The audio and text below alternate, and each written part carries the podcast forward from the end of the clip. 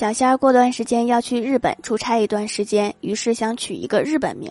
听起来是日本人实际上却是中国人。我冥思苦想给他想了一个特别好的名字叫房屋中介。中国人一看就明白日本人看了也很明显是一个日本名字。我现在都开始佩服我自己了。